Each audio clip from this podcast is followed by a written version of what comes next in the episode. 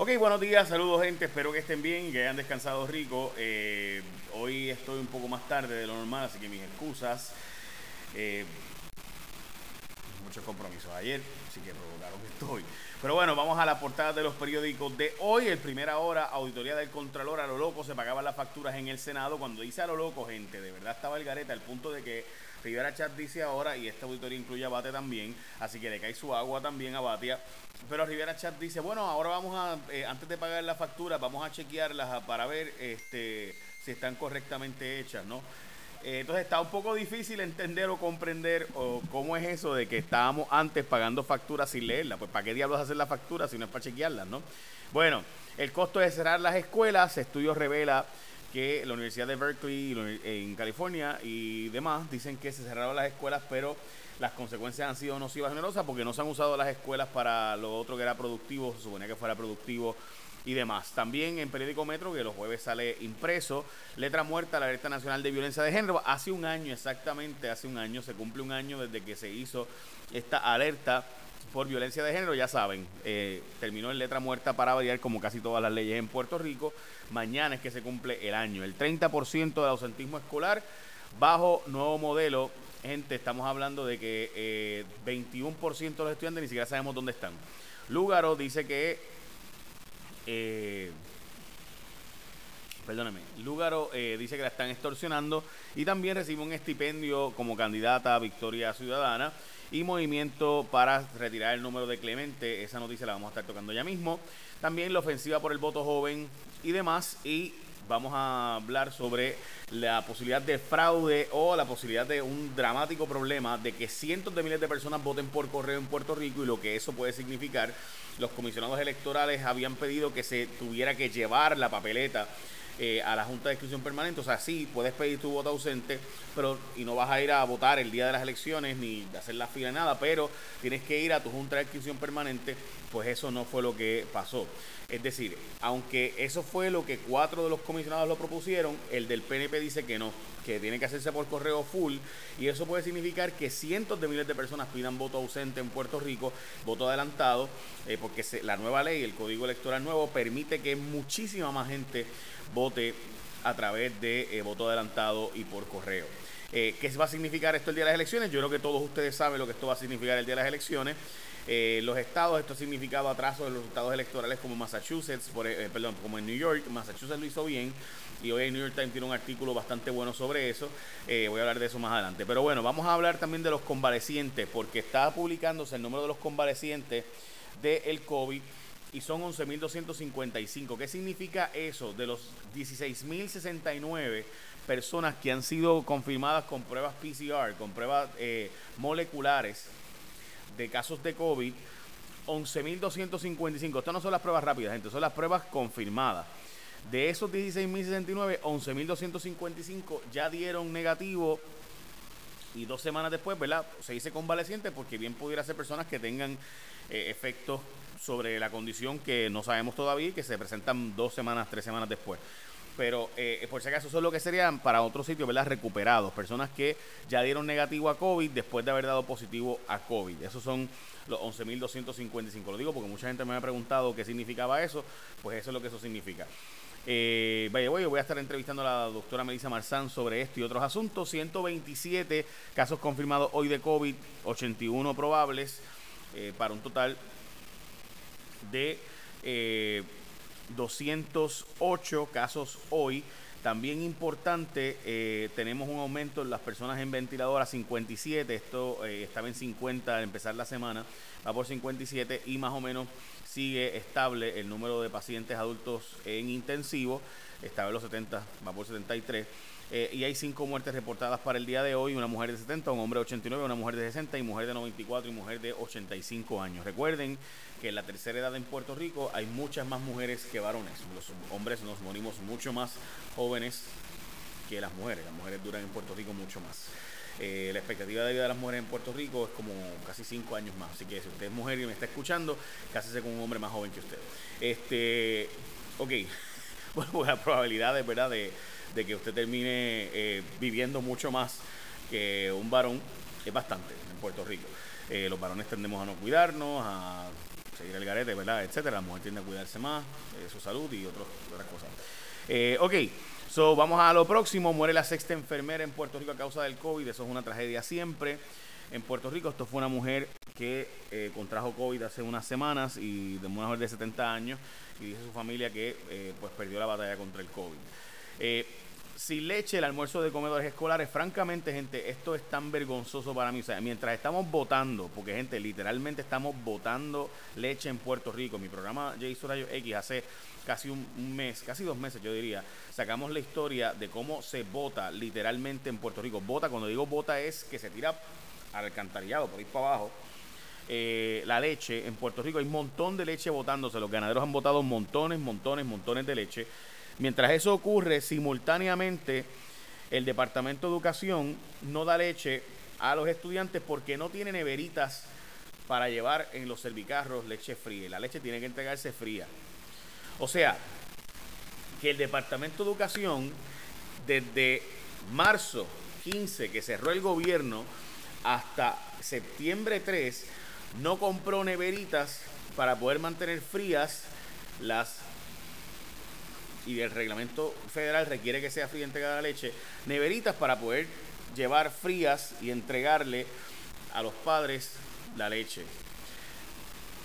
Yo, la, verdad es que a veces uno piensa que la incapacidad, o sea, pero, pero es que nadie en comedores, nadie en educación, nadie pensó, caramba, hay que buscar la forma de conseguir esas neveritas desde marzo. Eh, yo leí la historia en, en primera hora y decía, es que esto no puede ser. Pero sí, es lo que está pasando. Alexandra Lúgaro dice que es víctima de extorsión por el que el autor original del famoso eh, video donde ella, ¿verdad? anuncio, donde pide a la gente salir a votar por, o perdón, ir a contar los votos y hacer observadores electorales. Eh, Ramiro Águila le contestó, acá va mi declaración, te la mando a vos. Lúgaro insiste en utilizarme para ganar las elecciones. Primero comete plagio, ahora se defiende con una calumnia. No sé qué beneficio sacaría yo perjudicándola políticamente. Ella fue la que me trajo aquí utilizando mi campaña. Dije en televisión que era brillante, dije que no quería pelear con ella y es más, hasta le di consejos para su campaña que ella me agradeció. Pero aparentemente el sujeto está pidiendo que se le pague y es, él es un es gente que se dedica a esto. Eh, vamos a ponerla así. Yo sé que usted que me está viendo quizás este, le molesta la fiscalización al Lúgaro, porque hay mucha gente que le molesta que uno hable de Lúgaro, pero cuando Ricardo Rosselló hizo una columna que se llama, que le puso responsabilidad, le caímos arriba a matar porque era un plagio. Y básicamente era la idea, ¿verdad? Él lo que hizo fue repetir una, una columna que había sido escrita anteriormente. Y se le acusó. Lúgaro cometió lo mismo. Y, en, y Argentina es signatario de, junto con Estados Unidos, de unos tratados para proteger la propiedad intelectual, los copyrights. Por tanto, tú no puedes plagiar. Eh, y pues, este, tú puedes demandar en Estados Unidos y este sujeto está considerando demandarla. Él se dedica a esto, él se dedica, él es un consultor de política internacional en México, en Argentina, en Estados Unidos y demás. Así que si tú le vas a copiar su anuncio, tienes que pagarle a él o previamente llegar a un acuerdo de derechos de autor o a la persona que tenga los derechos de autor si es un work for hire. So, los datos son los datos, ¿verdad? Esto no es una cuestión de gusto. Así que si a usted no le gusta que la fiscalicen al güero, pues, pues mala suya, pero esa es la verdad. El sujeto tiene razón. Eso es como si tú te dedicaras a hacer logos, estos logos, y yo vengo mañana y copio el logo y digo, o sí que puertorico.com, ¿verdad? Y cojo el logo y lo copio y digo, ah, este, no te tengo que pagar porque, pues, porque, porque yo quiero, porque yo soy buena, buena persona. Bueno, chévere, pero es que yo me dedico a hacer logos y yo hice ese logo, y ese logo es mío y no me puedes copiar el logo. Eh, punto, ¿verdad? Y eso es una, una forma muy sencilla de explicarlo. Así que vamos a poner este, el ejemplo de este logo, ¿verdad? Si alguien copia este logo, usted tiene que pagarle, porque eso se dedica a esa persona a hacer esos logos. Eso no hacer. Bueno, nada. Eh, así que, de nuevo, si usted no se dedica a eso, dice, ¿y por qué tengo que pagarle por usar ese logo? Pues porque, porque esa persona, esa fue su creatividad. Eh, bueno, hablemos de dos temas más importantes, sin duda. Eh, si necesitas renovar tu licencia, la licencia de tu vehículo, recuerda que tienes hasta el 31 de septiembre una fe de rata básicamente hasta el 31 de septiembre, el 30 de septiembre, porque el 31 de septiembre no existe, ¿verdad? 30 de septiembre, eh, hasta, final, hasta el 30 de septiembre tienes para renovar eh, tu marbete, si no tienes marbete desde marzo, abril, mayo, junio, julio, agosto, septiembre, octubre, no llega octubre, ¿verdad? Pero septiembre, tienes hasta el 30 de septiembre. 30 de septiembre para conseguir ese marbete desde marzo hasta septiembre. Si no había renovado, pues ya lo sabes. Así que si tú quieres sacar la licencia de tu vehículo, la gente de ASC creó una página para enviártela gratis y rápido a tu email. Escoge asc.com diagonal licencia www.escogeasc.com diagonal licencia. Es bien fácil, es súper sencillo. Tú vas ahí y literalmente llenas la información. Ellos te van, una información básica, y ellos te van a enviar por email la licencia y vas y la renuevas. Y cuando escojas tu seguro compulsorio, ¿verdad? Escoge ASC como tu seguro compulsorio. Mire qué sencillo. Y el seguro compulsorio ASC es el mejor punto. O sea, ASC es la única aseguradora en Puerto Rico que te envía la licencia del vehículo por correo electrónico sin costo. ¿Ah? Así que entra a asc.com diagonal licencia. Al entrar al enlace solo debes contestar las preguntas sobre el vehículo y el dueño de registrar el vehículo, obviamente. El proceso es rápido, es confidencial, es 100% seguro. Al renovar tu malvete, escoge ASC así de simple, que ellos son los expertos. Escoge ASC escoge a los expertos, escoge a ASC como tu seguro compulsorio y es bien rápido y es bien fácil y además que honestamente pues hasta te consiguen el malvete. Esta gente está pensando en todo. By the way, Alemania confirma hoy una historia eh, para pelos sobre eh, Rusia, un opositor de Vladimir Putin. Eh, resulta ser que fue oficialmente envenenado, dicen los médicos que Anexi Navalny, Navalny, perdón, que es uno de los críticos más fuertes de Vladimir Putin, apareció, lo tuvieron, bueno, se, estaba en un avión, después de tomarse un té, eh, se estaba en un avión y entonces empezó a sentirse horriblemente mal. resulta ser que Vladimir Putin, este es uno de los críticos de Vladimir Putin más, importantes ahora mismo, de hecho al punto de que no lo dejaron correr para las elecciones pasadas. y estaba muriéndose eh, al punto de que lo, rescataron, eh, se fue para Alemania y en Alemania eh, Putin negó rotundamente que haya sido, y los médicos de Rusia negaron rotundamente que hubiera sido envenenado, pero dice Angela Merkel, la canciller alemana, que ella, que está requete confirmado y que la evidencia es fuertísima y dice hasta cuál fue el químico que se usó para tratar de matar a este sujeto. Hay una campaña en las grandes ligas para retirar el número 21, esto lleva tiempo, mucho tiempo, pero ahora los Piratas de Pittsburgh van a usar el 9 de septiembre todos el número 21, así que todos los puertorriqueños deberíamos usar el número 21 para recordar el número de Clemente. El día de Jackie Robinson es el día eh, que se usa el número 42, eh, recordando la, cuando Jackie Robinson rompió la barrera eh, afroamericana y fue el primer afroamericano en jugar en las grandes ligas de los Estados Unidos que antes solo podían jugar en las ligas negras. No existía la, no existía que los negros pudieran usar, jugar, perdón, en las ligas, las grandes ligas. Los hispanos, por si acaso, Irán Bithorn fue el primer puertorriqueño, jugaban 15 años antes que eso ya en grandes ligas. Irán Bithorn jugaba para los Cubs de Chicago, fue el primer puertorriqueño. Eh, pero Jackie Robinson, todos los jugadores, todas las ligas, todos los jugadores, el número 42, el día de Jackie Robinson. Pero el día de Roberto Clemente, pues no se ha hecho todavía y está planteándose que sea el día de Clemente el número 21 y que sea el 9 de septiembre que todos los equipos lo usen, pues el equipo de Pittsburgh arrancó con eso. Como les había hablado, el voto por adelantado va a tener serios problemas, que era lo que habíamos hablado anteriormente.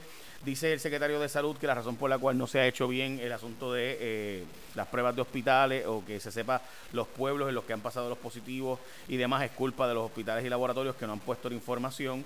Eh, así que dice él que no es culpa del Departamento de Salud, que no se informen eh, ciertos pueblos donde son las personas que son positivos, sino que hay unos laboratorios eh, y hospitales que no están cumpliendo con la orden ejecutiva de informar que esos, esas personas dónde viven y los lugares. También hay una, esta historia está bien interesante porque dicen que el presidente o director de la comisión de, de perdón, de la Oficina de Ética Gubernamental no cumplió con la ley. Estamos hablando de unas denuncias de lo más interesante diciendo que este sujeto debería demostrar cuáles fueron las gestiones que hizo para conseguir el chat de Telegram en los tribunales y obligar a comparecer a testigos ante su oficina. El gobierno de Puerto Rico al fin publicó los estados financieros auditados del año 2017, o sea, en el año 2020, casi acabando 2020, es que viene a presentarse los estados financieros del 2017. Yo siempre les dije a ustedes que eso de los estados financieros auditados era un, era un, era un embuste, que estaban que eso es bien importante, pero que no era cierto eso de que hacía falta para poder aprobar una ley de quiebras a Puerto Rico, que eso era lo que estaban diciendo los fondos buitres, y usted escucha a muchísima gente en Puerto Rico decir los estados financieros todos los días, todos los días, eso es lo que querían decir los fondos buitres para evitar que Puerto Rico tuviera una ley de quiebras y siguiéramos pagando la deuda. y todos los analistas políticos en aquel momento que solo decían esto, Estado financiado, Estado, Estado financiado, Estado, chévere, era importante, pero era un truco para evitar darle a Puerto Rico una herramienta para no pagar la deuda. O sea, esto fue lo que se decía entonces para obligar a Puerto Rico a seguir pagando su deuda. Y mucha gente cayó y honestamente se les advirtió. Eh, yo no sé si cayeron de mala fe o de buena fe, pero lo de, lo de que decían en aquel momento cuando Alejandro que si no había estado financiero no podían aprobarnos una ley de quiebra era un embuste y el tiempo lo demostró. Y ahí están los datos. Eh, por si acaso, internet gratis para alumnos de Trujillo Alto y Arecibo. Los municipios van a regalar internet para sus estudiantes, mientras que la Federación de Maestros se opone a que se den clases presenciales en Puerto Rico. Eh, hay diferentes, hoy tengo una columna sobre eso, dicho sea de paso, y diferentes organismos planteando que se deben dar las clases por los efectos nocivos y terribles que tienen no dar clases. Mientras eh, la representante o candidata representante Eva Prado está exigiendo que se le entreguen los datos eh, de las facturas y de las nóminas de eh, la legislatura por los pasados ocho años, pero el tribunal desestimó su caso. Yo creo que ya tiene, eso es un gran, un gran caso y esta es la candidata de Victoria Ciudadana a un precinto de San Juan. Yo creo que Eva Prado es, eh, tiene toda razón y está haciendo un trabajo muy interesante con esta fiscalización.